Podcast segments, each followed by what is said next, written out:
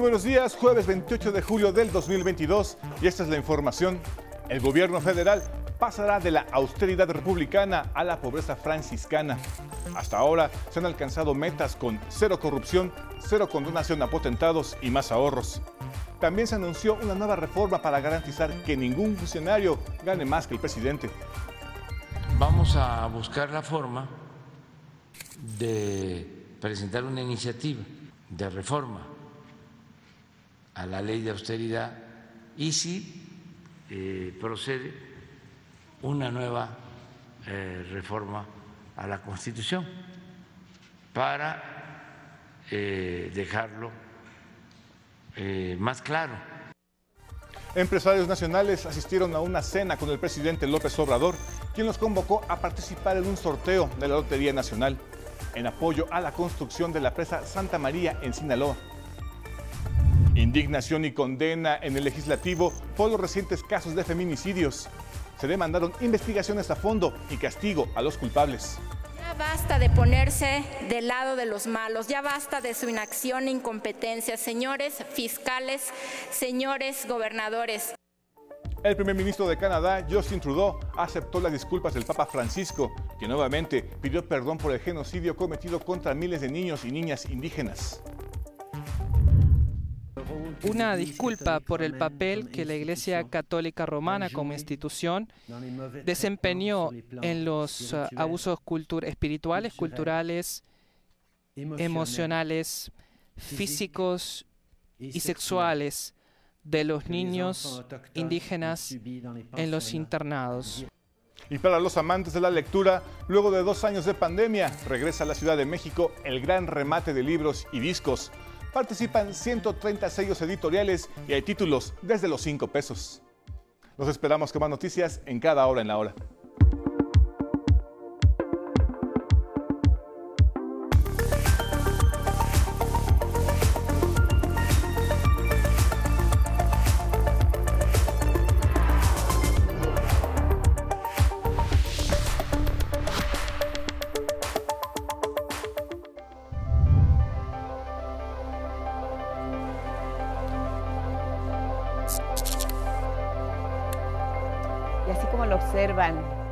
Focos se apagaron, prácticamente en penumbras. Es la ciudad alemana, Augsburgo. Luce casi a oscuras. Hay incertidumbre por el suministro de gas ruso. Las luces de las calles están apagadas. La mayoría de las plazas de día aprovechan la energía, pero por la noche están a oscuras. Una medida que forma parte de una campaña nacional de ahorro de gas busca que este país tenga suficiente combustible, acumule reservas para pasar el invierno que está cerca. Este miércoles Rusia nuevamente les cortó el suministro al continente europeo. Llega a través del gasoducto Gazprom Nord Stream 1 y es una de las represalias por las sanciones impuestas por la Unión Europea a Moscú.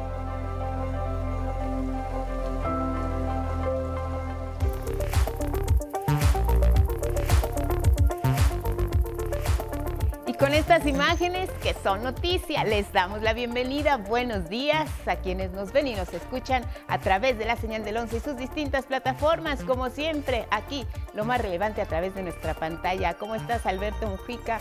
Junto con Lía Vadillo e el Caneda, alternan en la interpretación en lengua de señas mexicana y ya lo saben, los acompañamos siempre a donde ustedes vayan. Síganos en nuestras redes sociales, Spotify, Twitter, Instagram y en la página de 11 noticias.com digital. Feliz jueves, Elvira Angélica Rivera. Guadalupe, muy buenos días. Así es, jueves 28 de julio y les recordamos que nos pueden seguir a través de Radio IPN en el 95.7 de FM. Muy buenos días a todos los que nos escuchan y nos ven a través de Jalisco TV del Sistema Jalisciense de Radio y Televisión.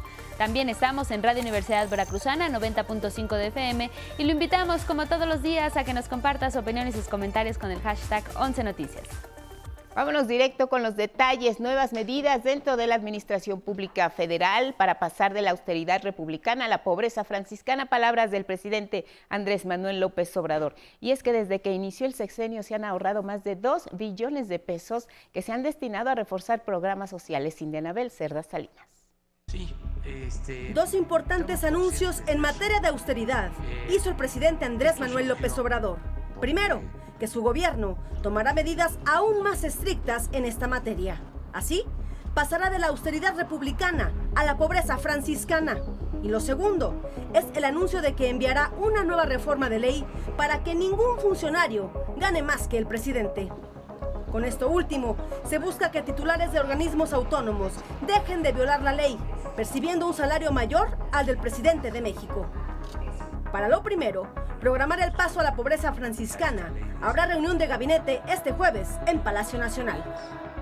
Ya vamos a, pasar de la fase de la austeridad republicana a una fase superior, que es la de la pobreza franciscana. Eh, tengo reunión mañana con el gabinete y vamos a llevar a cabo eh, medidas de austeridad adicionales.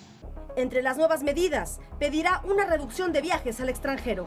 Vamos a reducir bastante, casi no va a haber viajes al extranjero. Vamos a procurar que toda la comunicación se haga por teléfono o por teleconferencias. Vamos a reducir viáticos para seguir eh, sin deuda, sin solicitar deudas adicionales, sin aumentar impuestos, sin aumentar el precio de las gasolinas, Gracias a su política de austeridad, refirió que desde el inicio de su sexenio se han ahorrado más de 2 billones de pesos, lo que ha permitido reforzar los programas sociales y no se ha comprado un solo vehículo. Precisó que la fórmula es sencilla, cero corrupción, cero condonación a grandes potentados y ahorros en las grandes obras prioritarias.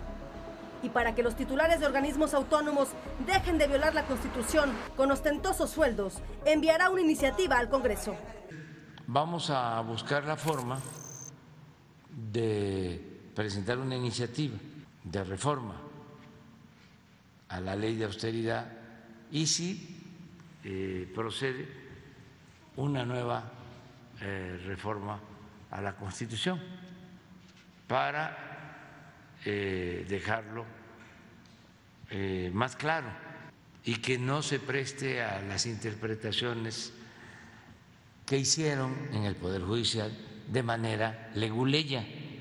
Indicó que los propios ministros iniciaron los amparos para seguir ganando más que el presidente. Con imágenes de Christopher Arismendi, 11 Noticias, Cindia Anabel, Cerda Salinas. Y ya por la noche, el presidente López Obrador se reunió con empresarios para detallar algunos proyectos hídricos que se pondrán en marcha en estados como Nuevo León y Sinaloa. Mi compañero Luis Méndez estuvo ahí y nos tiene los detalles. Empresarios cerraron filas con el gobierno federal y el gobierno de Sinaloa para realizar inversiones y garantizar el abasto de agua para las y los sinaloenses y así evitar la situación de sequía que ahora se vive en Nuevo León.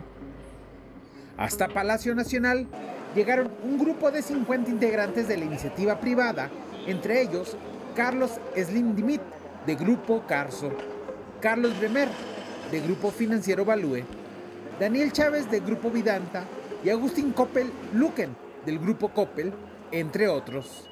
A la reunión también acudió el director general de la Comisión Nacional de Agua y el gobernador de Sinaloa, Rubén Rocha Moya, quien explicó los temas que se abordarían.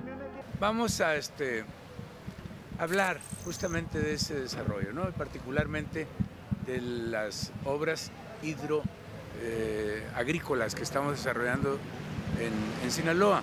Particularmente ese es el tema. Estamos hablando de dos presas, la Picachos y la Santa María.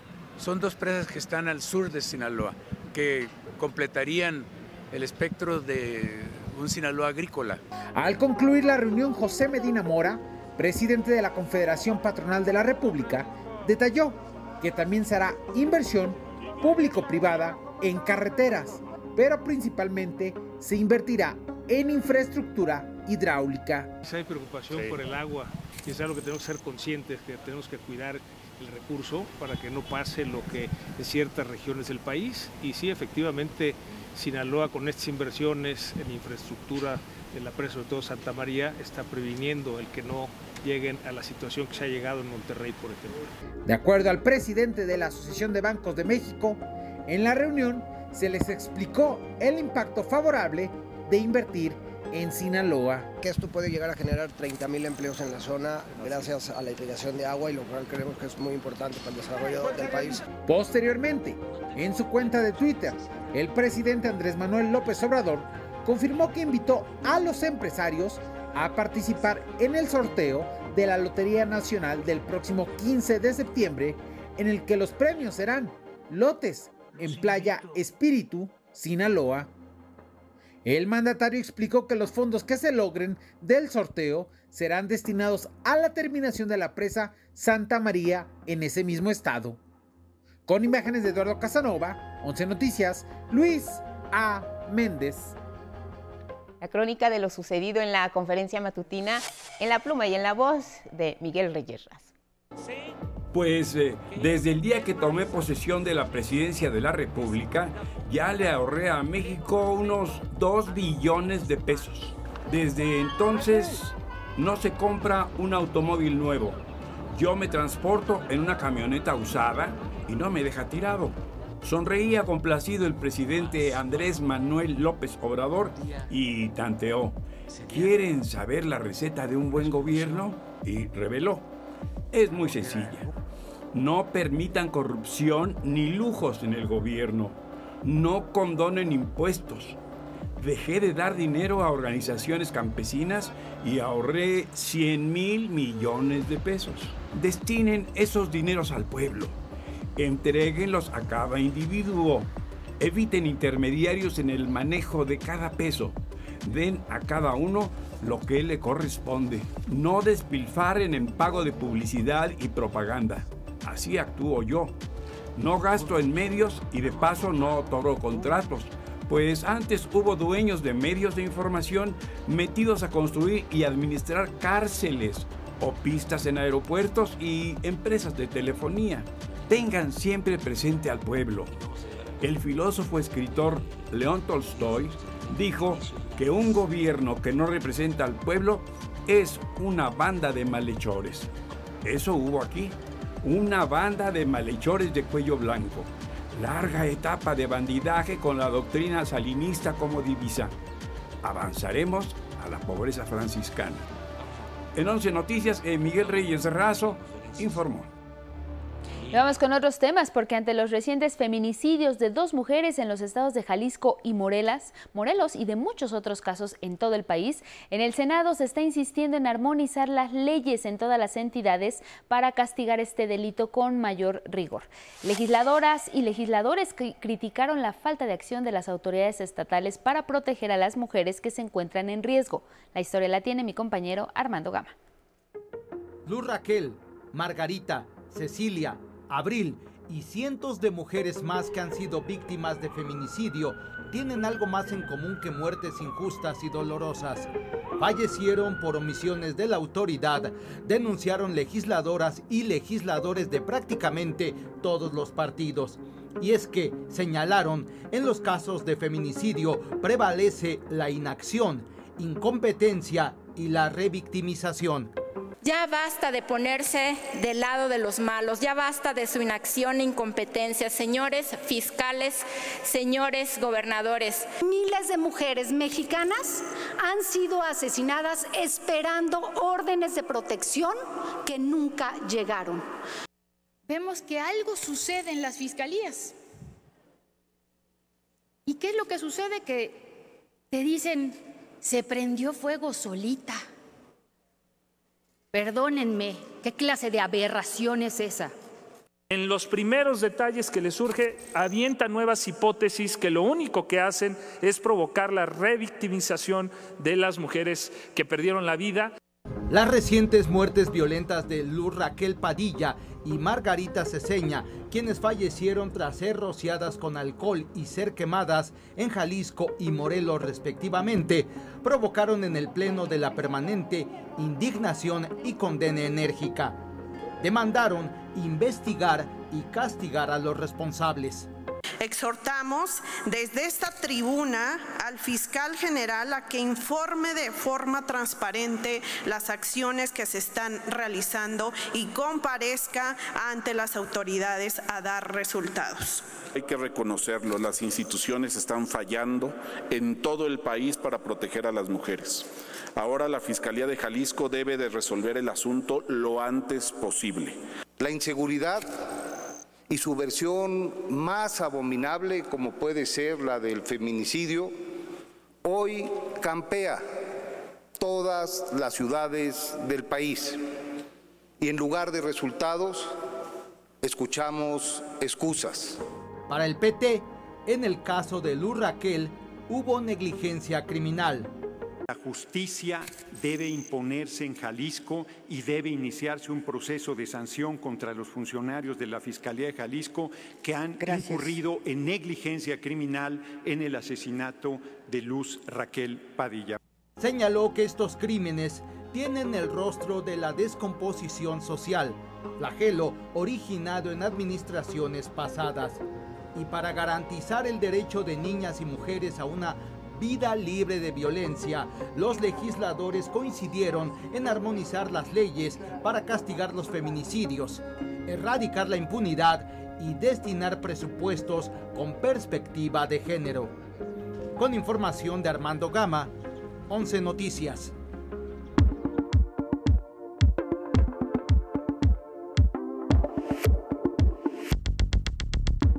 Muy buenos días, ahora vamos con la información deportiva. Este miércoles se dio el tan esperado debut de Dani Alves en el fútbol mexicano.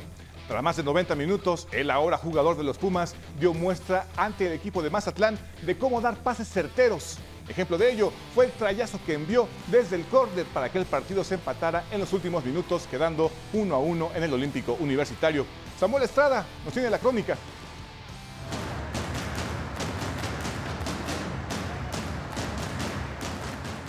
Los puños arriba. De fondo, el himno universitario. Al fondo, la afición felina. Afición que anoche estuvo cerca de llenar el Estadio Olímpico de la UNAM, y no precisamente para ver a Pumas jugando contra Mazatlán. El motivo, ver de cerca al flamante nuevo integrante del equipo, Dani Alves, el fichaje bomba, la esperanza para un octavo título de liga que no llega desde el 2011. Con la casaca número 33, que en su haber tiene 46 títulos entre clubes y la selección de Brasil, fue multiovacionado. Vitoreado en el momento en el que la de Gajos llegaba a sus botines verdes y cuando no también, el de Juazeiro Brasil corrió y se hizo presente en el césped apenas a seis días de su llegada a México. La fiesta de Dani, su bienvenida, fue un sepulcro momentáneo con el inesperado gol de la visita que marcó a los 75 Eduard Bello. Aminorado por el empate que arañó Nicolás Freire a los 90 de acción, con servicio desde la esquina, ¿de quién más? De Dani Alves, acostumbrado a devorar títulos, a levantar las manos, a ganar. No, no ha podido ser la victoria, pero para empezar no está mal. Eh, apenas, apenas llegué y ya, ya eh, tuve que jugar eh, los 90 minutos para poder sentir también el campeonato, sentir los compañeros y, y, y poder sentir los adversarios. Somos muy eh, acogedores, siempre recibimos bien a nuestros nuevos integrantes, estamos muy orgullosos de ellos, pero sabemos que son 11, no solo es uno. Fue un partido bueno, entre comillas, por el debut de este, Alves, pero creo que nos falta este, perfeccionar un poco más a Pumas. Sí, la verdad es que nosotros esperamos que con Dani Alves lleve la victoria. Él lo dijo en una entrevista, dijo que con él iban a ser Pumas campeón y pues lo esperamos todos, la verdad. Con imágenes de Alan Chincoya y Cristian Meléndez, 11 Noticias, Samuel Estrada.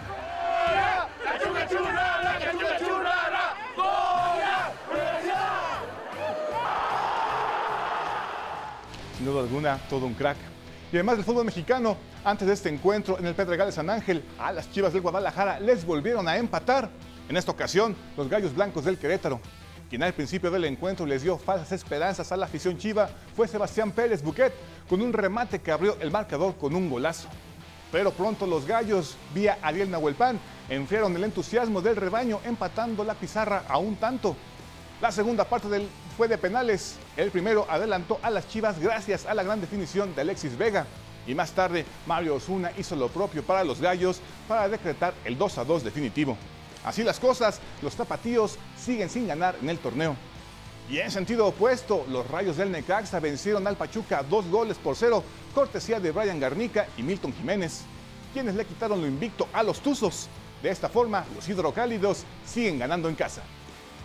Y de nueva cuenta, el Taekwondo Nacional está en problemas, aunque esta vez, al menos en parte, la responsabilidad de la Federación Mexicana de Taekwondo no es total. Este nuevo escándalo se debe a que varios seleccionados nacionales que comenzarían su pesaje y participación en el Campeonato Mundial de la especialidad no llegaron a tiempo a la ciudad de Sofía, capital de Bulgaria. La aerolínea que los llevaría se fue a huelga y por eso los deportistas estuvieron varados en Frankfurt, Alemania, y la federación no se había ocupado de moverlos por otra vía. Les cancelaron el vuelo el día domingo por un bache nos mandaron un hotel, estoy de acuerdo, pero el día lunes desde temprano tuvieron que haber estado presionando a la agencia para que les diera un boleto. Si ya sabían que la agencia también, ellos ya tenían esa información de que la agencia iba a entrar en huelga. Vine a buscar a mi hija porque se supone que hoy es su pesaje. No la encuentro por ningún lado. Ah, parece que no va a llegar a pesarse. Es casi, casi seguro que no va a llegar a competir mañana. A través de un comunicado, la CONADE dio a conocer que los taekwondonines, podrían participar del certamen gracias a que sus, pospusieron sus pesajes oficiales. Esto luego de las gestiones que realizó la Federación Mexicana de Taekwondo ante el organismo internacional. Hasta aquí la información deportiva, Guadalupe. Gracias, Gabriel. Una pausa y volvemos.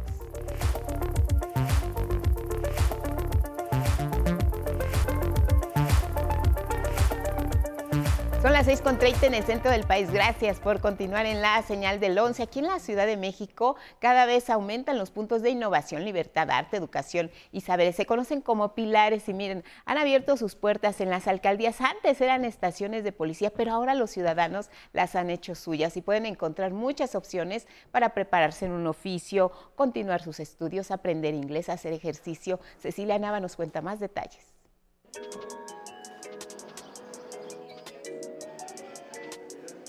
Me la medí cuando estaba cosida nada más a, con aguja y mi hija me la vio y me dice, oye mamá, te quedó bien bonita, dice, se te ve bien, me dice. Y me dio mucho gusto. María hasta hace dos meses no sabía usar una máquina de coser. Hoy ya busca autoemplearse, pero su primer trofeo es esa blusa. Ella aprendió en un punto de innovación, libertad, arte, educación y saberes, mejor conocido como Pilares. Pilares Girasol llegó a la colonia Cuautepec, en la alcaldía Gustavo Amadero, a la periferia y norte de la ciudad. Las calles en esta zona son famosas por su inclinación. En realidad fueron cimentadas las laderas de estos cerros. La directora de vinculación cultural del gobierno capitalino mencionó que los pilares buscan combatir la vulnerabilidad de las zonas y reintegrar la comunidad en estas zonas de las periferias pues no tenemos, no tenemos toda esa infraestructura, pero sí tenemos una riqueza, sí tenemos una riqueza patrimonial, sí tenemos una historia de los barrios y pueblos originarios y estos modelos nos permiten concentrar toda esa riqueza para generar con las comunidades esos procesos. El que esté en las 16 alcaldías y el que esté en todos lados el modelo Pilares, pues permite la accesibilidad porque aparte todos los servicios son completamente gratuitos. Caso de Natalia, hija de Alejandra, quien a sus siete años ya estudia inglés y su hermano dibujo. Pues es la oportunidad para muchos niños, ¿no? Y este y pues qué bueno que, que haya sido aquí porque pues más lejos pues igual y no por el tiempo, el, el, traslado y todo eso, pues sería imposible ir, ¿no? Al cierre de este año estarán los 300 pilares que prometió la jefa de gobierno durante su campaña. Creo que serán 275 y nos faltarán 25. Algunos de ellos ya están terminando su construcción, requerirán el equipamiento y la operación. En ellos se ofrecen talleres de arte, como teatro, educación para la autonomía económica y fomento a la lectura. También tienen ciberescuelas para que la población reciba asesoramiento, así como una computadora con internet para continuar o finalizar estudios. Liliana acude al plantel del barrio Tepito, la mayor zona comercial de la ciudad. Ahí estudia la prepa en línea. Uno tenía que recurrir a internet donde luego las máquinas están mal, luego están ocupadas, este, eh, el internet es muy bajo, eh, ya cuando menos sentía uno, pues ya eh, para hacer una actividad de una semana o, o, consultar mis contenidos, pues ya uno estaba gastando alrededor de entre 120 pesos hasta 200 pesos cada sesión que iba. Además, en algunos pilares hay comida gratuita, como aquí, lo que favorece a Juan Carlos, quien vive en situación de calle y a la vez estudia. Tomé algunas clases de, de, de canto, porque como no tenía un director que, me estuviera, que estuviera yo este, vocalizando, empecé a entrar a las clases de canto. Este es Pilares Selene, en la demarcación Tláhuac, la otra periferia. Aquí conocimos a Brian, de 18 años, quien aprovecha las clases circenses. Son distracciones esto para evitar caer en consumo de drogas y cualquier otra de esas sustancias nocivas. En Pilares, Ana María canta esto no tiene final, parece un fiel romance, con el jardín a mi alcance, las flores y el mecapal, cada quien en cada cual. Con imágenes de Darío Hernández, Cristian Meléndez, Jair Maya y Paris Aguilar, 11 Noticias, Cecilia Nava. Y miren, temas de educación, Delfina Gómez Álvarez, la secretaria de Educación Pública, inauguró el Centro de Información y Desarrollo Tecnológico de la Universidad Tecnológica Metropolitana de Aguascalientes. Con una inversión de 24 millones de pesos, este nuevo centro beneficiará a 350 estudiantes y dispondrá de un taller de inteligencia artificial, biblioteca digital y acervo físico, taller de realidad virtual, seis aulas, cubículos y una sala de juntas. Posteriormente, la titular de la SEP recurrió a las instalaciones del plantel que albergará el bachillerato general militarizado en esa entidad, en el que se invierten ya 49 millones de pesos. Vamos ahora a temas de salud. Día Mundial contra la Hepatitis se conmemora hoy 28 de julio. La Secretaría de Salud puso en marcha un programa nacional de eliminación de la hepatitis C. Detalló que los objetivos son asegurar el acceso universal y gratuito a pruebas de detección y medicamentos, atención primaria de la salud que coloque a las personas y comunidades en el centro de este programa, capacitación de personal, difusión de información hacia la población sobre la enfermedad y elaboración de un sistema de registro. Actualmente se estima que en el país 745 mil personas viven con el virus de la hepatitis C. Es una infección que sin tratamiento puede provocar inflamación y deterioro progresivo en el hígado y puede incluso ocasionar cirrosis o cáncer.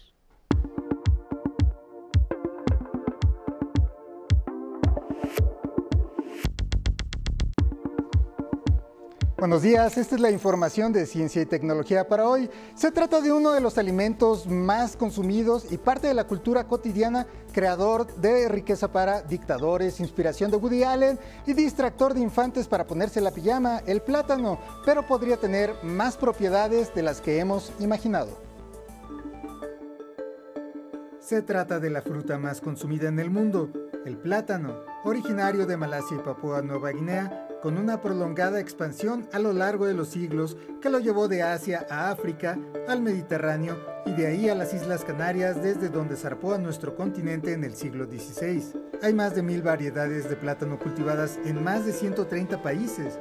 En el nuestro se produce en 16 estados, abarcando casi 80 mil hectáreas y alrededor de 250 mil toneladas al año cuando el plátano es verde, es decir, al estar inmaduro, su principal componente es el llamado almidón resistente, conocido así porque escapa a los procesos digestivos y tiene funciones similares a la fibra alimenticia. Dado que el consumo de fibra está asociado a menor riesgo de cáncer de colon, investigadores británicos de las universidades de Newcastle y Leeds diseñaron un protocolo a largo plazo para saber si comer plátano inmaduro disminuye el riesgo de cáncer. Entre 1999 y 2005, casi mil participantes consumieron todos los días durante dos años almidón resistente en polvo o en su defecto un placebo. A largo plazo solo hubo cinco nuevos casos de cáncer gastrointestinal entre los 463 participantes que habían tomado el almidón resistente, en comparación con 21 casos entre los 455 que tomaron el placebo. Y los efectos benéficos persisten hasta 10 años luego de dejar el consumo habitual. De acuerdo con la Organización Mundial de la Salud, en México hay alrededor de 15.000 nuevos casos de cáncer de colon cada año y más de 7.000 muertes debidas a este padecimiento, lo que lo vuelve uno de los cánceres más mortales en nuestro país. Si bien investigaciones previas asociaban otros componentes del plátano para prevenir este tipo de cáncer, este es el primero centrado en el almidón de los plátanos verdes. Los resultados se publicaron en el número de esta semana de la revista Cancer Prevention Research. 11 Noticias, Carlos Guevara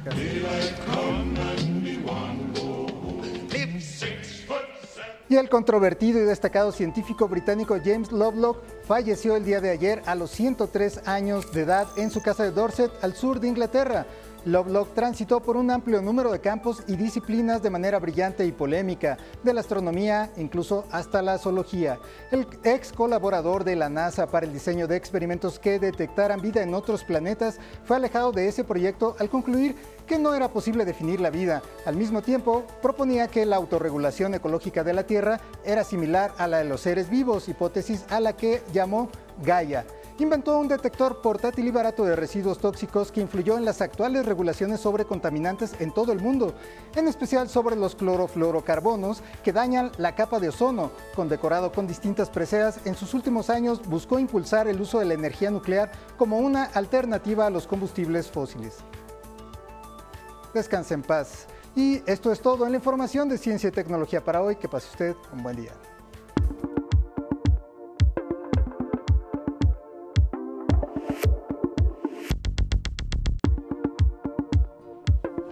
Muy buenos días, vamos a la información cultural. Radio Educación abre una convocatoria para realizar nuevas producciones discográficas. La finalidad es promover la escena musical nacional mediante proyectos originales y de calidad. Aquí los detalles. Radio Educación convoca a músicos y compositores a enviar propuestas originales, innovadoras y de todo género musical. Radio Educación abre esta convocatoria denominada NIMBY. NIMBY es el sello discográfico virtual de Radio Educación y se alimenta precisamente de los proyectos seleccionados por convocatoria. La convocatoria abrió el 15 de junio y estará abierta hasta el primero de agosto. Los proyectos seleccionados se podrán grabar en el estudio de Radio Educación y estarán disponibles de manera gratuita para el público además de que los autores podrán editar sus obras en formato físico por su cuenta.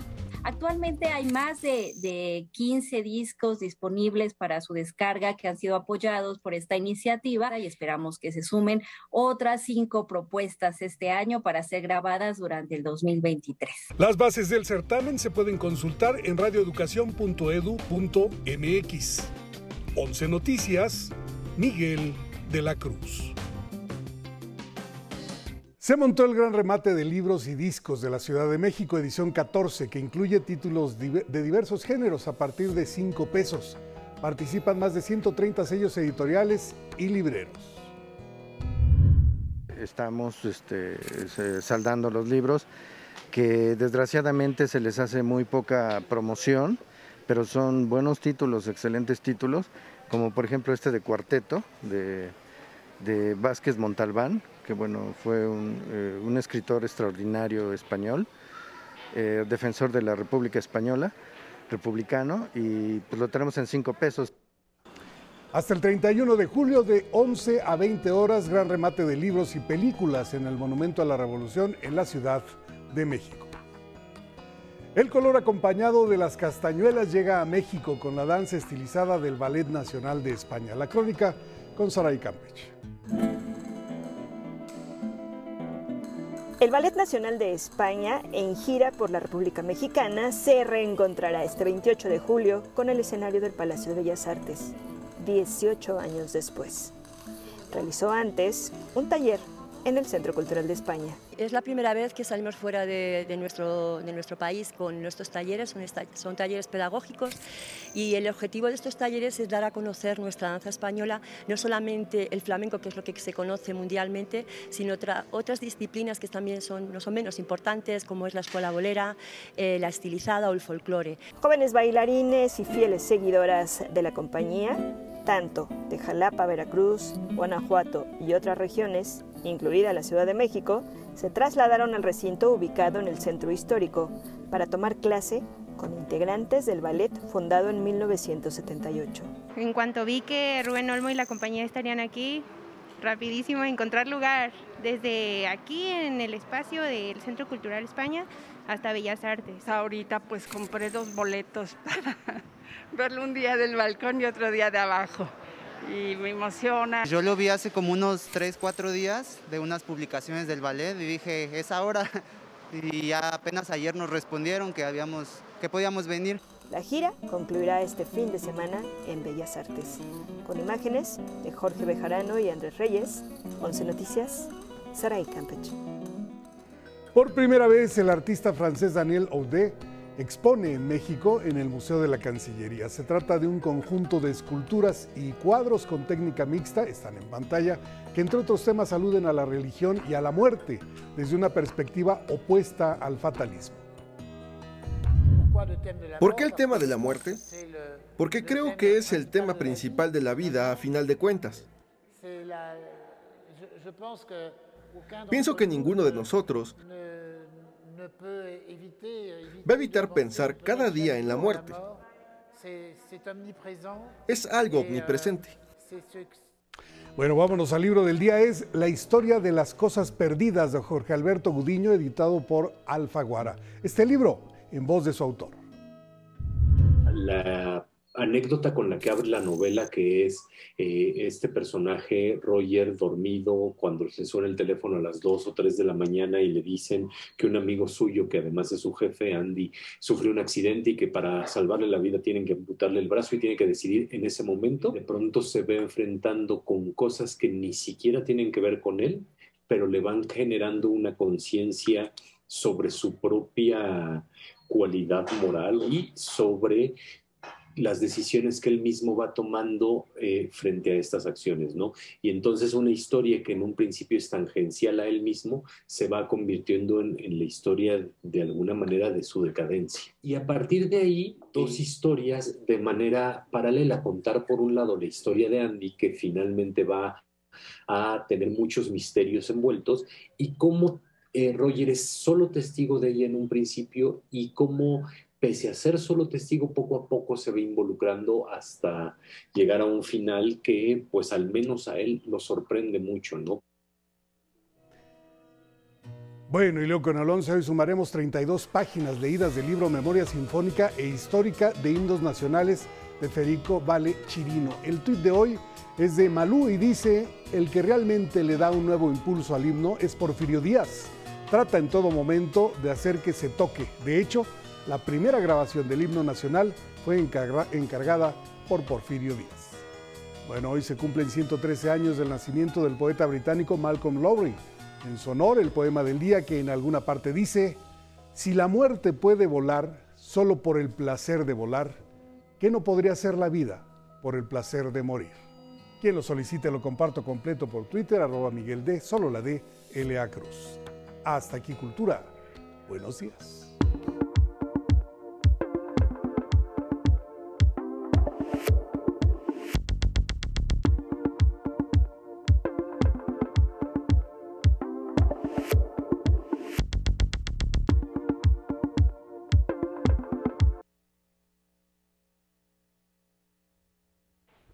Con información internacional y mire, el Papa Francisco sigue de gira en Canadá.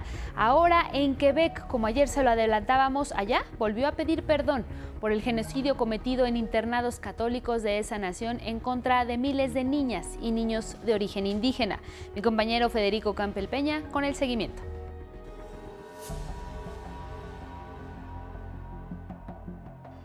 En Quebec, la segunda parte de su peregrinaje penitencial el Papa Francisco volvió a pedir perdón por los abusos contra los pueblos originarios en internados administrados por la Iglesia Católica. Por lo que expreso vergüenza y dolor. Y junto con los obispos de este país, renuevo mi petición de perdón por el mal cometido que tantos cristianos cometieron contra los pueblos indígenas. Pienso especialmente en las políticas de asimilación y desvinculación que incluían el sistema de escuelas residenciales y que dañaron a muchas familias indígenas, minusvalorando su lengua, su cultura, su visión del mundo.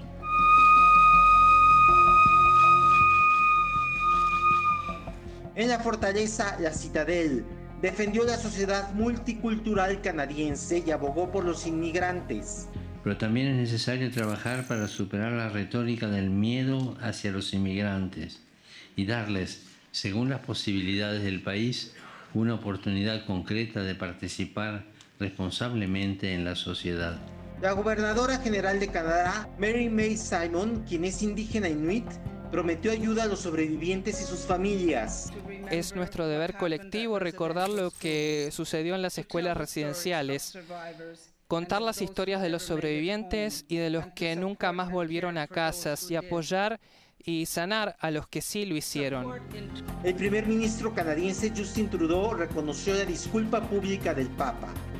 Una disculpa por el papel que la Iglesia Católica Romana como institución desempeñó en los uh, abusos espirituales, culturales, emocionales, físicos y sexuales de los niños indígenas en los internados.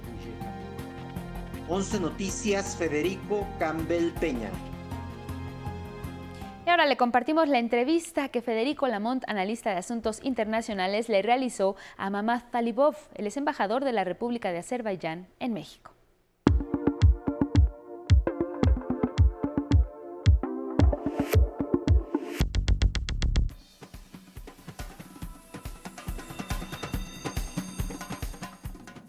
En 11 noticias con su excelencia el señor embajador de Azerbaiyán ante México, Mamata Libot. Embajador, gracias por aceptar esta entrevista con 11 noticias. Buenos días para usted. Buenos días, muchas gracias. Sobre 30 años o 31 años de esta independencia de Azerbaiyán, ¿cómo se manifiestan esos logros?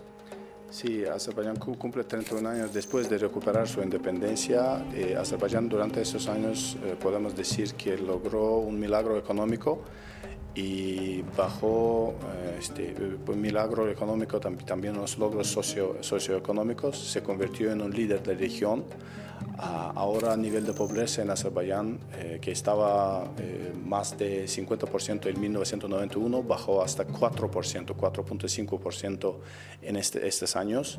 También Azerbaiyán se convirtió en líder de región, líder no solamente económico, pero líder político.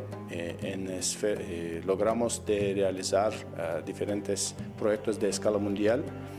como oleoductos, gasoductos, gasoducto muy importante como gas este corredor del gas del sur, que este, contribuye a la eh, seguridad energética de Europa, por ejemplo.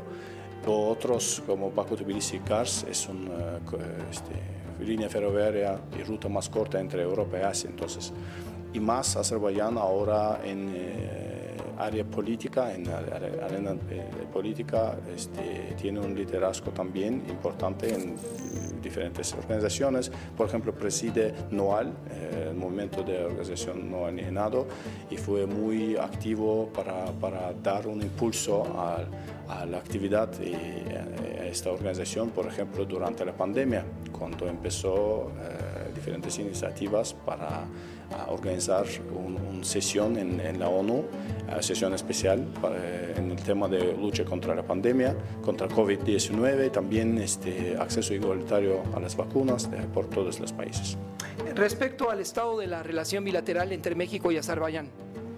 Sí, tenemos muy buenas relaciones, de hecho, con México. Este año marca 30 aniversario de nuestras relaciones diplomáticas, que es una fecha muy importante. Ahora, mirando atrás, podemos ver que logramos, eh, este, logramos un, nivel eh, importante. Tenemos diferentes formatos como formato de, eh, para, este, colaborar. uno de ellos es consultas políticas y, y tenemos muy buena relación. Yo decía que relación ejemplar en, eh, interparlamentaria.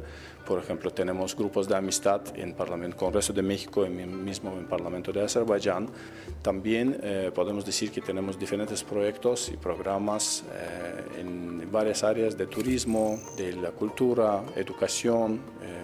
Tenemos un base legal también, diferentes este, acuerdos que son también, también importantes. Entonces, uh, sí, y, seguimos adelante, seguimos adelante para... Y también tengo, tengo, que decir que las embajadas, es que única embajada de México eh, en nuestras regiones en Azerbaiyán y nuestra embajada era primera en su época, primera en América Latina.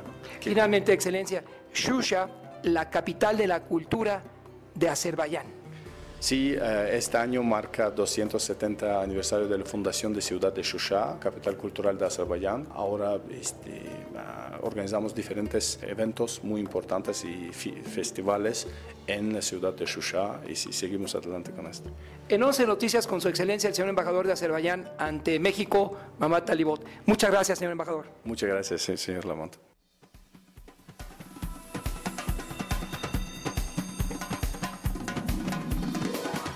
Vamos a continuar con más noticias y nos vamos al norte del país porque Nuevo León ya inició el bombeo de agua desde el canal de uso agrícola El Chapotal para llevar este líquido a los habitantes de la zona metropolitana de Monterrey.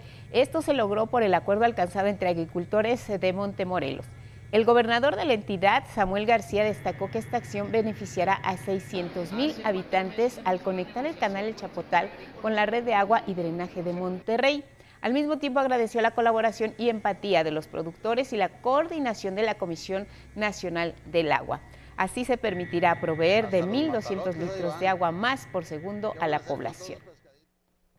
Y les queremos agradecer su preferencia por el estreno aquí en Canal 11 del programa En Persona. El viernes pasado tuvimos la presencia del primer actor Ignacio López Tarso y esta semana pues tenemos el gusto de presentar la conversación que tuvimos con un ícono de la televisión cultural aquí en Canal 11, de la televisión en general, la periodista y escritora Cristina Pacheco. Vamos a ver un adelanto de lo que nos comentó el periodista es un servidor como cualquier otro y no tiene por qué estar en una posición superior y no tiene que estar eh, el reflector sobre él. Lo demás, lo que él consigna es lo que debe captar la luz del reflector, es lo que yo pienso. Ahora es un oficio duro, muy hermoso, muy hermoso, Escuchar hablar del oficio periodístico fue un placer, un deleite, porque quién mejor que ella, que nos ofrece todos los días un trabajo muy especial a través del programa Aquí nos tocó vivir, de conversando, nos platica los orígenes precisamente de estos programas, nos habla de su infancia, nos cuenta cómo es que llega ella a la Universidad Nacional Autónoma de México a trabajar y ahí conoce a los grandes representantes de la vida cultural de este país, cómo se conecta también en esta relación muy especial que tiene con Carlos Monsiváis, también con la figura de quien fuera después su esposo José Emilio Pacheco, escritor y poeta. En fin, estamos a, punto de conocer una de las partes de la vida de un gran personaje. En persona, todos los viernes en punto de las 6 de la tarde los esperamos. Hoy la conversación con Cristina Pacheco en adelante y mañana el programa completo en punto de las 6. Vamos a ir a la pausa, regresamos con más para conocer cómo ve el avance de la vacunación entre los menores de, de 5 a 11 años de edad.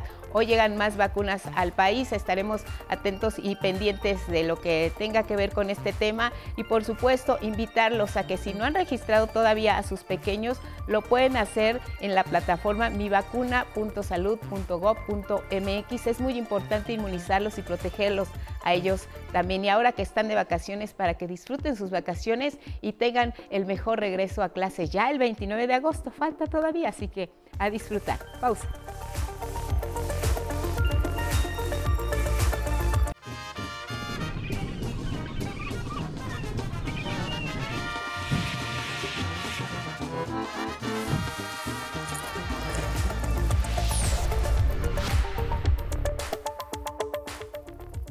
Información en cada hora en la hora. El gobierno federal anunció la posible reedificación de la Terminal 2 del Aeropuerto Internacional de la Ciudad de México, construida por la administración de Vicente Fox e inaugurada por Felipe Calderón. Un grupo de expertos analiza las graves fallas estructurales y qué es lo más viable a realizar en la Terminal 2. El presidente López Obrador explicó que no habría necesidad de cerrarla.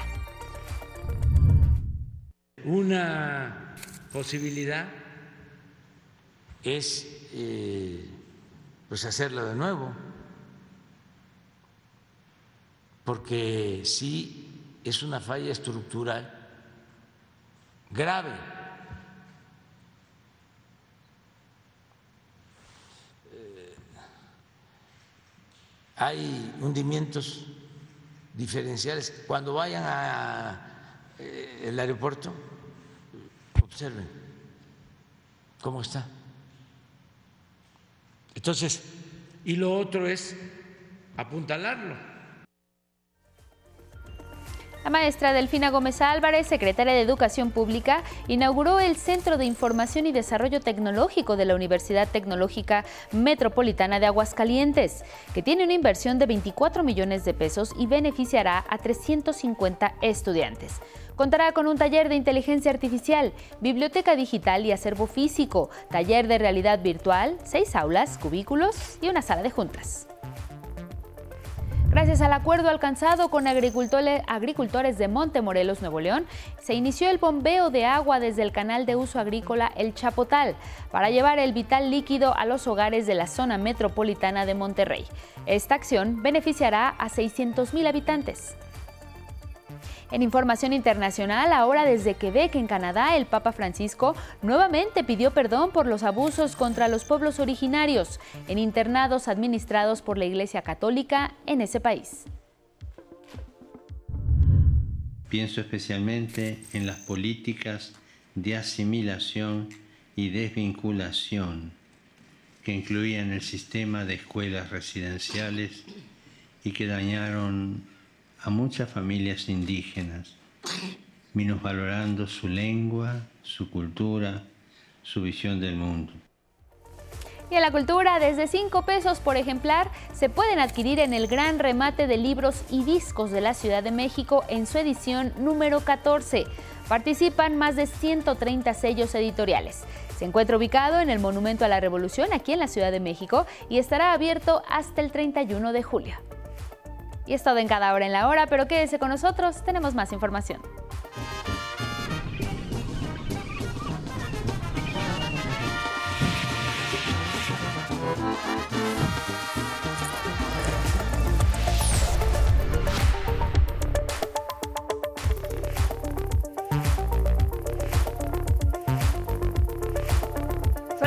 4 en el Pacífico. Buenos días a esta región del país. Gracias por continuar en la señal del 11. El tema de la lucha contra el virus de la COVID-19 avanza. Llegaron al aeropuerto aquí en la Ciudad de México 990 mil dosis. Son pediátricas. Pfizer BioNTech es la que se está aplicando a los menores. Del 27 de junio al 26 de julio, casi 4 millones de niñas y niños de 5 a 11 años de edad han recibido el antígeno en su primera dosis. Esto representa un importante avance, ya del 26%.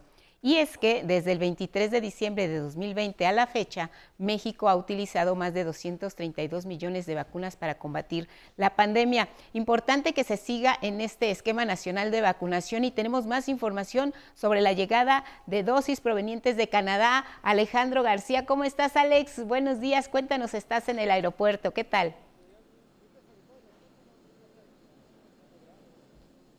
¿Qué tal, Lupita? Muy buenos días. Efectivamente, me encuentro en el Aeropuerto Internacional de la ciudad de Toluca, donde justo hace unos momentos arribó, arribó este embarque procedente de Canadá con 3 millones 1050 vacunas, la primera donación que se recibe en nuestro país por parte del gobierno de Canadá. Y son vacunas, vacunas del biológico Pfizer BioNTech, que están destinadas para la inoculación de niños, de niños eh, entre 11, entre los 5 y los 11 años de edad. Es una, pues una llegada importante de este, de este biológico.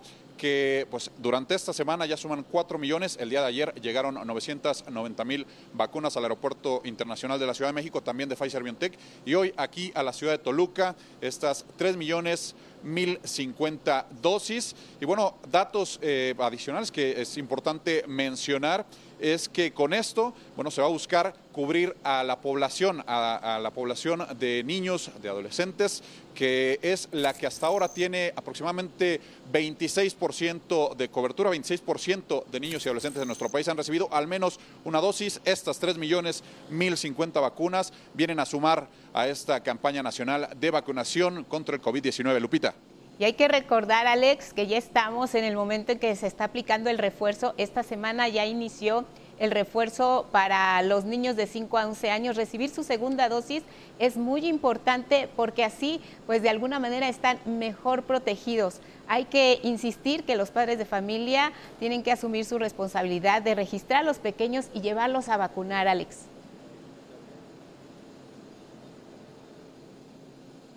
Sí, por supuesto, como bien lo mencionas, eh, hay quienes ya han recibido esta primera dosis de la vacuna del biológico de Pfizer BioNTech, que es la que está aprobada para su uso en jóvenes, en niños, en adolescentes. Y bueno, pues los que ya recibieron esta, esta primera vacuna, importante que reciban el refuerzo y aquellos que la van a recibir por primera vez, bueno, pues en este, en este embarque vienen muchas, muchas de las vacunas que estarán aplicando a esta población, niños de entre 5 y 11 años, que van a ser, bueno, pues vacunados por primera vez en esta, pues en esta, en este eh, en esta campaña nacional de vacunación contra el COVID-19. Lupita, así hasta el momento la información, en unos momentos las autoridades pues van a estar eh, emitiendo el, mensaje, el comunicado oficial, vienen representantes de la Embajada de, de, Canadá aquí en nuestro país y por supuesto autoridades de la Secretaría de Salud. Este embarque pues está siendo escoltado, está siendo protegido por eh, elementos de la Guardia Nacional, del Ejército Nacional, quienes la llevarán, por supuesto, pues a los lugares de destino antes de distribuirse hacia pues los sitios donde se estarán pues aplicando estas vacunas de Pfizer BioNTech Lupita. Pues nos das una muy buena noticia esta mañana, nos hacen falta las buenas noticias, se ve que el frío está eh, tremendo allá en Toluca, pero también un bello amanecer que se espera por allá. Gracias Alex, un abrazo con mucho cariño y seguimos pendientes de tus reportes. Buenos días.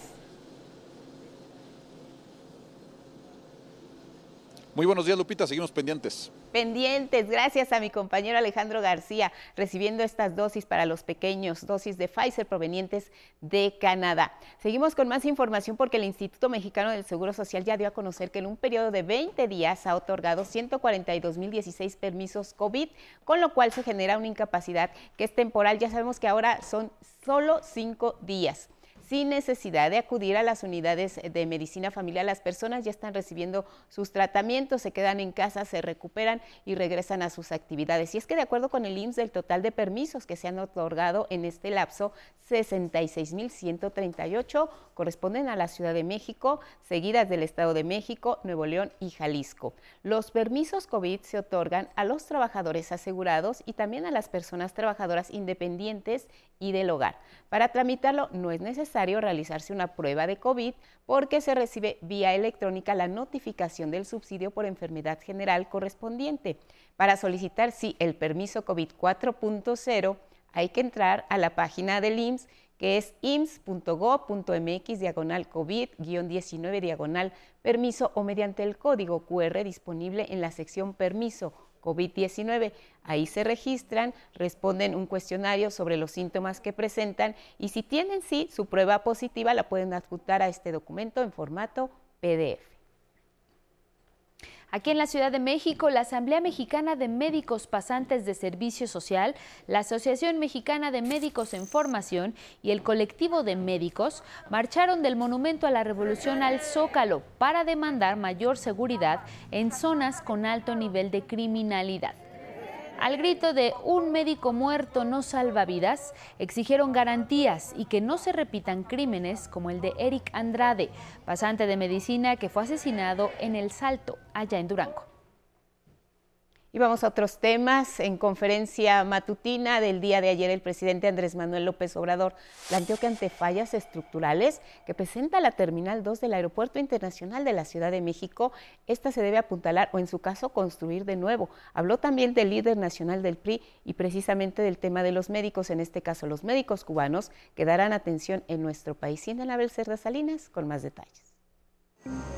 Ante las graves fallas estructurales de la Terminal 2 del Aeropuerto Internacional de la Ciudad de México, obra edificada fraudulentamente en el sexenio de Vicente Fox e inaugurada por Felipe Calderón, hoy el presidente López Obrador anunció que la obra podría reedificarse tras realizar una auditoría. Una posibilidad es pues hacerlo de nuevo, porque sí es una falla estructural grave. Hay hundimientos diferenciales. Cuando vayan al eh, aeropuerto, observen cómo está. Entonces, y lo otro es apuntalarlo. Dijo que un grupo de expertos analiza lo más viable para la Terminal 2. Explicó que no habría necesidad de cerrarla y será el próximo gobierno el que tome una decisión de fondo, indicó. El presidente también manifestó su extrañeza por los constantes ataques mediáticos al magnificar el bache encontrado en la pista 2 del aeropuerto capitalino, pero nadie dijo nada cuando Fox ya había hasta entregado la concesión de la pista 2 a un medio de comunicación. Para presionar y poder hacer negocios de otro tipo con el gobierno. Periodistas o dueños de medios de comunicación hablando del aeropuerto. Ya le habían entregado una pista a un dueño de un medio de comunicación. En otros asuntos, luego de que el dirigente priista Alito Moreno fue detenido por segunda vez en el aeropuerto, López Obrador dijo que su gobierno no persigue a nadie. Explicó que Alito cuenta con una orden de aprehensión, lo que lo obliga a llenar cuestionarios al ingresar al país. Me entregaron el informe de lo que sucedió. Lo mismo, creo que tardó 20 minutos. Y habían tres abogados incluso la gente que lo atendió, o quienes lo atendieron, se quejaron de la prepotencia de los abogados, de insultos y todo. Respecto a los médicos cubanos que llegaron a Nayarit para cubrir las plazas que médicos mexicanos no quieren cubrir, ganarán lo mismo que los conacionales, afirmó. Van a ganar lo mismo que ganan los médicos mexicanos y van a tener la protección que tienen los mexicanos, que tenemos los mexicanos, a todos tenemos que protegerlos. 11 Noticias, Cindia Anabel, Cerda Salinas. En Tamaulipas, las continuas fugas de agua en algunos municipios han generado desabasto. Para minimizar la crisis ocasionada, las autoridades han distribuido agua en pipas a cientos de familias afectadas. Sin embargo, habitantes de Ciudad Victoria, Nuevo Laredo y Altamira han tenido que recurrir al servicio de pipas privadas para contar con agua ante la falta de suministro en sus hogares. Les quiero preguntar algo esta mañana. ¿Sabían cuáles son precisamente los datos que se tienen en torno a los fallecimientos? El año pasado, las enfermedades cardiovasculares desplazaron al COVID-19 como la principal causa de muerte a nivel nacional.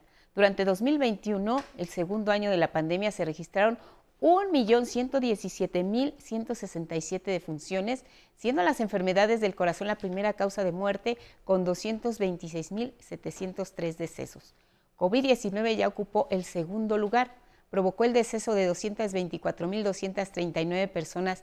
La diabetes fue causante de la muerte de 142.546 datos que nos demuestran que la campaña nacional de vacunación que iniciara en 2020, un 24 de diciembre, ha sido positiva. Sin embargo, no hay que bajar la guardia, hay que seguirse cuidando y de todas las enfermedades. En temas de la Ciudad de México se abrió la licitación internacional para la adquisición de seis nuevos carros para el tren ligero de la Ciudad de México. Anunciamos, como saben, este año el nuevo cable bus. La adquisición de los trolebuses, de los autobuses y ahora el anuncio de los nuevos trenes para el tren ligero. El director del Servicio de Transportes Eléctricos informó que se invertirán 600 millones de pesos para la compra de estos trenes y los primeros llegarán en septiembre de 2023. Actualmente transportamos 75 mil personas en un día laborable y con la incorporación de estos trenes vamos a tener la capacidad para transportar hasta 110 mil usuarios. Integrantes de la Fuerza Amplia de Transportistas acudieron a Palacio de la Ciudad de México para solicitar a la jefa de gobierno Claudia Sheinbaum Pardo un bono de combustible de dos pesos. Recordaron que ya se les había permitido un peso de aumento a la tarifa pagado por las personas usuarias, pero lo que ahora quieren es un subsidio como el que recibe el Metrobús. Quieren que esta petición se incluya en el presupuesto del próximo año. Venimos a solicitarle al gobierno de la ciudad que establezca esa misma relación de subsidio que tiene con el transporte público que presta el Estado.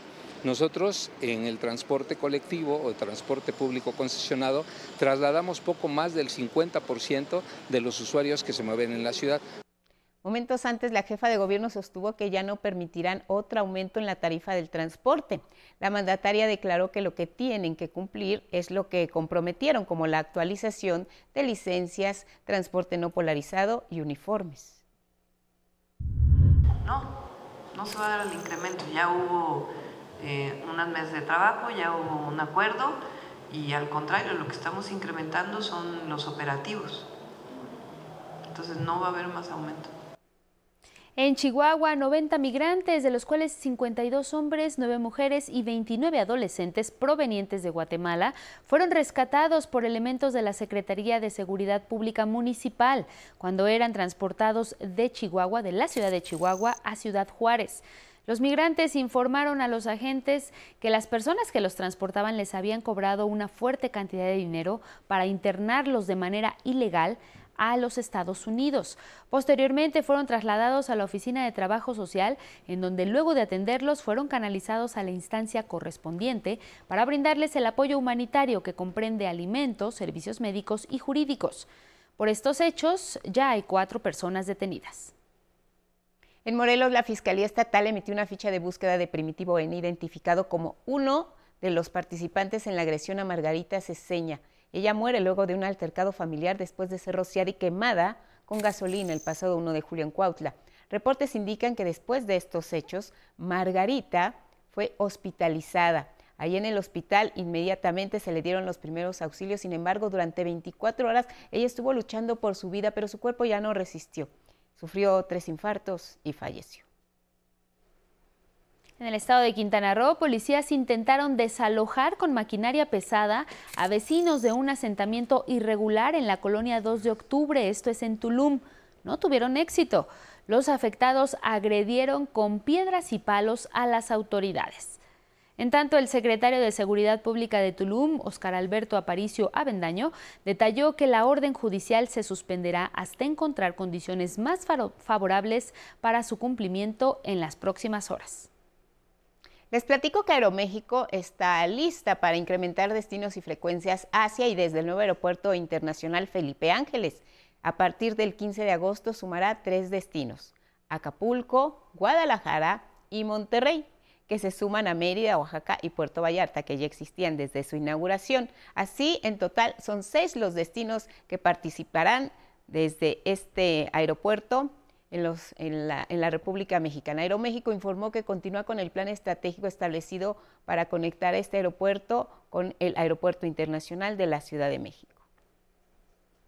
Y mire, con la finalidad de impulsar el desarrollo y crecimiento del país, las Secretarías del Trabajo y de Turismo promoverán que los becarios del programa Jóvenes Construyendo el Futuro y Buscadores de Empleo se incorporen al comercio, la industria restaurantera, transportación aérea, terrestre y marítima, agencias de viaje, hospedaje, parques acuáticos y balnearios del sector turístico. A través de un comunicado se convocó a las empresas a registrar sus plazas vacantes y participar en los cerca de 60 eventos a realizarse en todo el país durante agosto. Esto a propósito de la Feria Nacional de Empleo para la Inclusión Laboral de la Juventud 2022. Y tenemos buenas noticias para nuestros paisanos inmigrantes de otras nacionalidades que viven en Estados Unidos y que están buscando regularizar su estatus migratorio. El Servicio de Inmigración y Ciudadanía anunció una prórroga de 60 días para todas aquellas personas que están pendientes de que su proceso de registro ante las autoridades estadounidenses sea legal.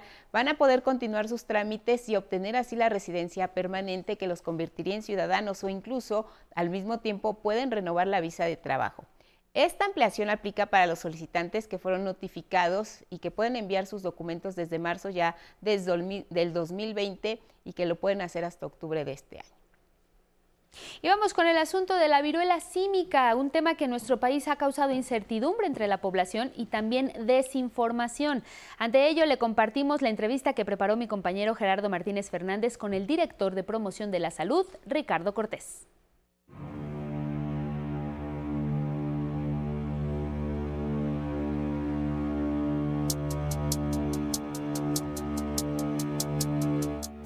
México tiene la capacidad para enfrentar a la viruela símica, afirmó Ricardo Cortés Alcalá, director de promoción de la salud. Aclaró, eso sí, que hasta el momento este mal no ha causado ninguna muerte en nuestro país. México está preparado porque en México, uno, a nivel sociedad se aprendió lo importante que es el, el cuidado de la salud. Se aprendió que la salud es eh, un eh, tema de corresponsabilidad entre quien provee los cuidados eh, médicos y quien debe también conocer su estado de, de salud. Apuntó que una vez contagiada la persona, experimenta al sexto día malestar general, acompañado de fiebre y cuerpo cortado son como granitos al principio que rápidamente a los dos, eh, eh, uno o dos días brota la ampolla, uno o dos días se hace este famoso ombligo dentro de la ampolla y así van progresando, se van secando algunas, van apareciendo otras y esto eh, se espera que en 21 días, se, como dice, se apaguen todas las, las ampollitas. A los pacientes se dan medicamentos para minorar los malestares. Tratamiento específico no hay contra la viruela símica, lo que hay que dar es eh, medicamentos que puedan reducir el malestar general, la fiebre y eh, los dolores eh, musculares o de articulaciones que pueden, que pueden dar.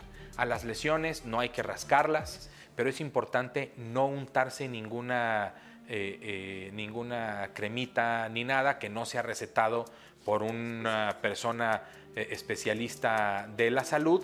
Afirmó que mientras no haya dificultad para respirar o fiebre muy alta, lo mejor es aislarse en casa. La persona que cuida a la persona enferma debe utilizar guantes y cubreboca para tomar la, la ropa de cama o la ropa personal de, su familiar que está cuidando, llevarlo, eh, llevarla a la lavadora o al lugar en donde eh, se lave la ropa con agua y jabón. Informó que todos los martes se dará a conocer el estado que guarda la viruela símica a través de la página viruela.salud.gov.mx. En México no se han presentado defunciones. En México no ha habido, no ha habido fallecimientos, los 60, las 60 personas que han eh, eh, presentado esta enfermedad están eh, recuperadas o en periodo de, de recuperación. En las imágenes, Cristian Meléndez, 11 Noticias, Gerardo Martínez, Fernández.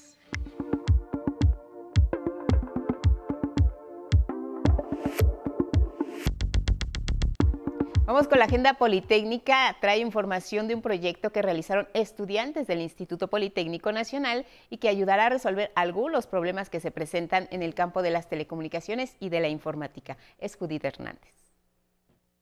Hola, ¿qué tal? Esto es Agenda Politécnica y hoy vamos a hablar de una antena satelital que junto con una app permite descargar datos de diversos satélites. Veamos cómo funciona y para qué va a servir. La misión espacial latinoamericana TPU-1 trabaja en el desarrollo de un pequeño satélite que tendrá fines científicos para resolver el problema de la comunicación desde la Tierra con dicho satélite y de la descarga de la información que transmita, estudiantes, ahora egresados de la Ingeniería en Telemática de la UPITA, desarrollaron una antena satelital de bajo costo y una app. Este satélite es meteorológico y va a estar mandando información a la Tierra de pues el clima, también fotos y todo eso. Esta antena este, pues igual es para escuchar información, son bandas, eh, se llaman radioaficionados, esas bandas de frecuencia se pueden utilizar para escuchar, pero no para transmitir. Los estudiantes se basaron en una antena satelital comercial y la modificaron para que pudiera recibir las frecuencias en las que transmitirá el TPU-1. Un diseño que ellos desarrollaron eh, una implementación que ellos eh, hicieron, que ellos construyeron la antena con sus propias manos, con sus propios recursos eh, y la fueron a medir, que eso es lo más importante, en un laboratorio de alta calidad en las instalaciones de Secretaría de Marina en, en su centro de investigación en Veracruz.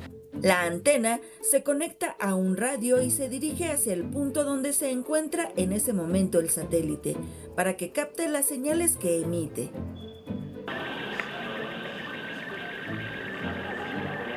La mayoría de las señales que emiten los satélites son como forma de audio, entonces se puede conectar el radio a una computadora y grabarse. Por ejemplo, la Estación Espacial Internacional transmite eh, en un modo que se llama SCTV, el cual es una modulación en frecuencia y transmite sonidos, suenan como bips y bueno, estos sonidos se pueden descargar, eh, grabarse a una computadora y luego decodificarse.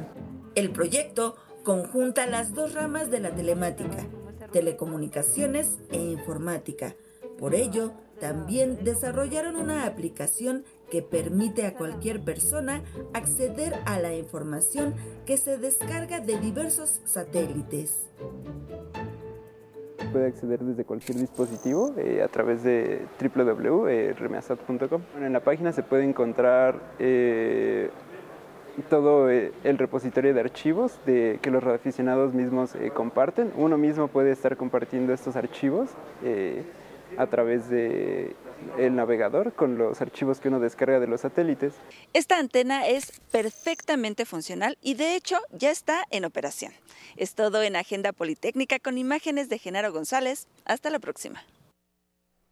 Muchas gracias, Judith. Y miren, les compartimos esta lamentable noticia. La mariposa monarca ya se incluyó en la lista roja de especies amenazadas. ¿Esto qué significa? Que está en peligro de extinción.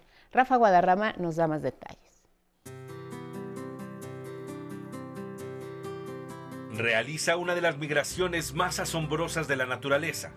Cada invierno recorre 4.000 kilómetros desde el sur de Canadá a los bosques de México es la emblemática mariposa monarca migratoria, que ahora ha sido clasificada como especie en peligro de extinción en la lista roja de la Unión Internacional para la Conservación de la Naturaleza. Sus poblaciones se han desplomado de forma drástica en los últimos años, hasta 72% en la última década y cerca de 90% desde los 80. Sí es, es alarmante este dato, pero también más allá de, que sea solo una lista, eh, esta lista roja es una herramienta para dar a conocer al mundo, a la sociedad y alertar a los propios gobiernos de que está pasando esta situación. Para el gobierno de México y grupos de investigación que impulsan acciones a favor de la monarca, como WWF México, la noticia es un llamado a redoblar esfuerzos en toda Norteamérica no es que no estén bien hechas las cosas, no es que estemos perdiendo la batalla. ¿Cuál es el llamado de esta nueva designación? Es a redoblar los esfuerzos, no solo a no bajar la guardia, como se dice coloquialmente, sino incrementar nosotros nuestras acciones. Sobre todo porque uno de los retos apremiantes es el cambio climático y su influencia en los ciclos reproductivos de la mariposa.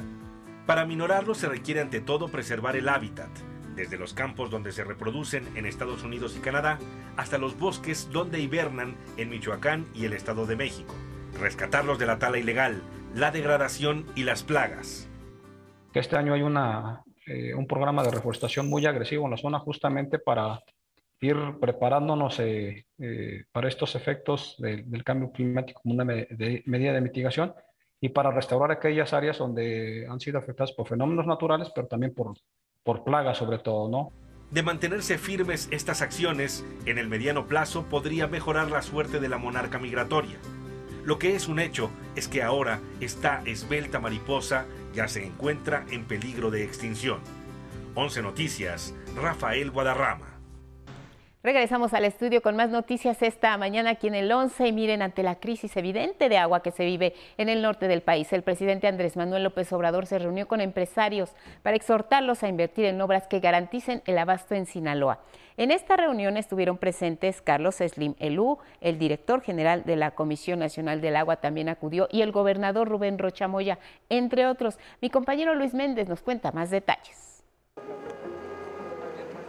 Empresarios cerraron filas con el gobierno federal y el gobierno de Sinaloa para realizar inversiones y garantizar el abasto de agua para las y los sinaloenses y así evitar la situación de sequía que ahora se vive en Nuevo León. Hasta Palacio Nacional llegaron un grupo de 50 integrantes de la iniciativa privada, entre ellos Carlos Slim Dimit de Grupo Carso, Carlos Bremer de Grupo Financiero Value, Daniel Chávez de Grupo Vidanta y Agustín Coppel Luquen del Grupo Coppel, entre otros. A la reunión también acudió el director general de la Comisión Nacional de Agua y el gobernador de Sinaloa, Rubén Rochamoya, quien explicó los temas que se abordarían. Vamos a este, hablar justamente de ese desarrollo, ¿no? particularmente de las obras hidro eh, agrícolas que estamos desarrollando en, Sinaloa. Particularmente ese es el tema. Estamos hablando de dos presas, la Picachos y la Santa María. Son dos presas que están al sur de Sinaloa, que completarían el espectro de un Sinaloa agrícola. Al concluir la reunión, José Medina Mora, presidente de la Confederación Patronal de la República, detalló que también será inversión público-privada en carreteras, pero principalmente se invertirá en infraestructura hidráulica. Hay preocupación por el agua y es algo que tenemos que ser conscientes, que tenemos que cuidar el recurso para que no pase lo que en ciertas regiones del país. Y sí, efectivamente, Sinaloa con estas inversiones en infraestructura la presa, sobre todo Santa María, está previniendo el que no lleguen a la situación que se ha llegado en Monterrey, por ejemplo. De acuerdo al presidente de la Asociación de Bancos de México, en la reunión se les explicó el impacto favorable de invertir en Sinaloa. Que esto puede llegar a generar 30 mil empleos en la zona gracias a la irrigación de agua y lo cual creemos que es muy importante para el desarrollo del país. Posteriormente, en su cuenta de Twitter, el presidente Andrés Manuel López Obrador confirmó que invitó a los empresarios a participar en el sorteo de la Lotería Nacional del próximo 15 de septiembre, en el que los premios serán lotes en Playa Espíritu, Sinaloa. El mandatario explicó que los fondos que se logren del sorteo serán destinados a la terminación de la presa Santa María en ese mismo estado. Con imágenes de Eduardo Casanova, 11 Noticias, Luis A. Méndez. Y vámonos al otro lado del mundo. Ucrania reanuda actividades en los puertos para la exportación de granos tras la firma de un acuerdo con Rusia, Turquía y la ONU. Como parte del pacto en Estambul se inauguró un centro de coordinación para inspeccionar y garantizar que solo se transportan granos. Desde este centro se seguirá la salida de los buques comerciales a través de Internet satelital y otros medios de comunicación realizará todas sus actividades en coordinación con las partes y la ONU. En sentido contrario, el gigante energético ruso Gazprom redujo drásticamente a 20% el suministro que entrega a Europa a través del gasoducto Nord Stream 1. Se trata de meras labores de mantenimiento, fue el argumento. Esta reducción, sin embargo, aumenta el riesgo de una crisis energética en Europa. Le contamos cómo viene el clima para las próximas horas, una rápida revisión al tiempo. Esta mañana la mayor parte del territorio nacional lo habrán visto nublado. Por la tarde se esperan lluvias muy considerables de gran magnitud en el centro del país, fuertes aquí en la capital, prevénganse, más intensas en Morelos y también en Hidalgo. Gracias por su atención y compañía. Sigan en el 11. Viene Diálogos en Confianza. Buenos días.